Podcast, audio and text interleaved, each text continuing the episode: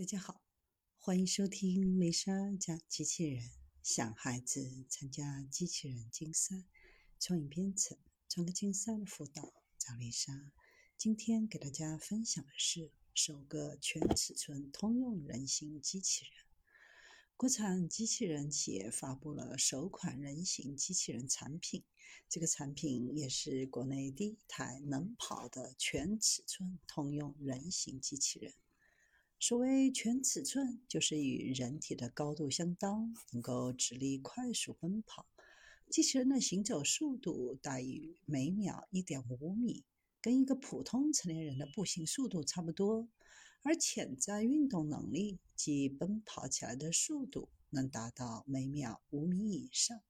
机器人跑起来的样子挺像人类，并且不惧干扰，能够进行自动平衡纠正。踹几脚都不会跌倒。得益于感知传感器，机器人还能提前预判，一点儿也不大意，直接闪。九万美金能跑的全尺寸人形机器人是什么概念呢？以前有企业发布的人形机器人，成本约六十到七十万人民币，但只能走路。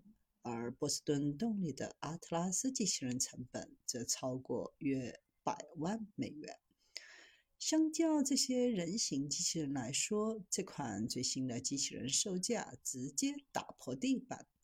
九万美元在许多大学的机器人实验室的预算范围之内，对于科技公司来说更是非常的便宜。这个价位将改变行业规则。加速人形机器人的普及和应用开发。随着人工智能和运动控制系统技术的快速发展，人形机器人正成为科技领域最火的赛道。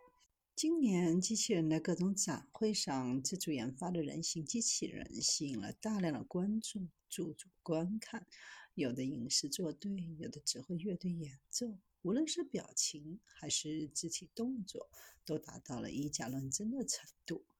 今年的产品在硬件的层次上还更新了可动关节部件，进一步提高关节活动的灵活性和柔韧性。样貌造型也做出升级，让机器人拥有更丰富的表情，更生动地展现机器人的情绪。随着 AI 技术的应用，机器人对情绪的感知和表达也得到提升。交互时，机器人能够识别出用户话语当中的含义、蕴含在内的情绪，进而通过语言、表情、肢体动作等予以反馈，给用户营造出与人交流的感觉。相比机械臂、移动机器人等设备，人形机器人具有更强的通用性。对于同一场景下的不同操作环节，人形机器人可实现对多种单一功能设备的替代。我国是全球最大的机器人消费市场，第三产业的增长和消费升级都是推动人形机器人高质量发展的重要动力。但高昂的成本仍然是制约人形机器人广泛应用的重要因素。作为一个工业品，只有成本降低到市场可以接受，才有可能被推广开来。随着成本的降低，人形机器人才可能会像汽车一样，作为可选的消费品进入千家万户。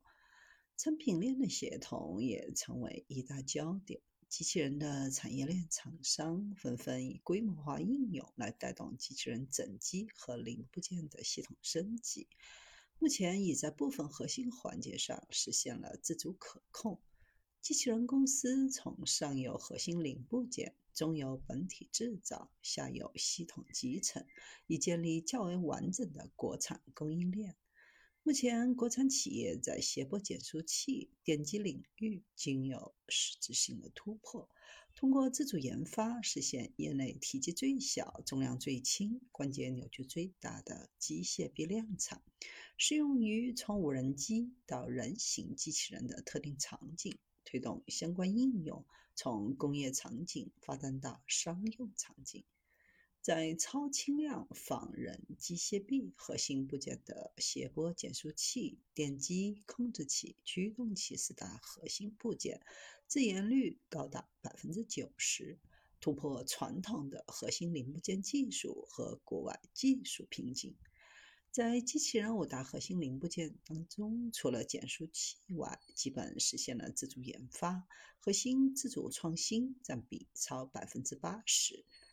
国内企业自主研发的腔镜手术机器人陆续问世，医疗领域机器人的国产化大幕也已经开启，开始打造具有自主知识产权的国产多孔手术机器人。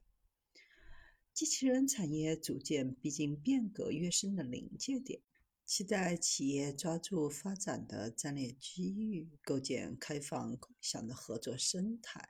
大力推动机器人产业的高质量发展，坚持创新驱动，面向行业应用的需求，带动一批高端整机关键零部件的创新突破，构建开放共赢、合作互补的机器人技术产业合作体系，共同维护全球机器人产业链、工业链的稳定畅通。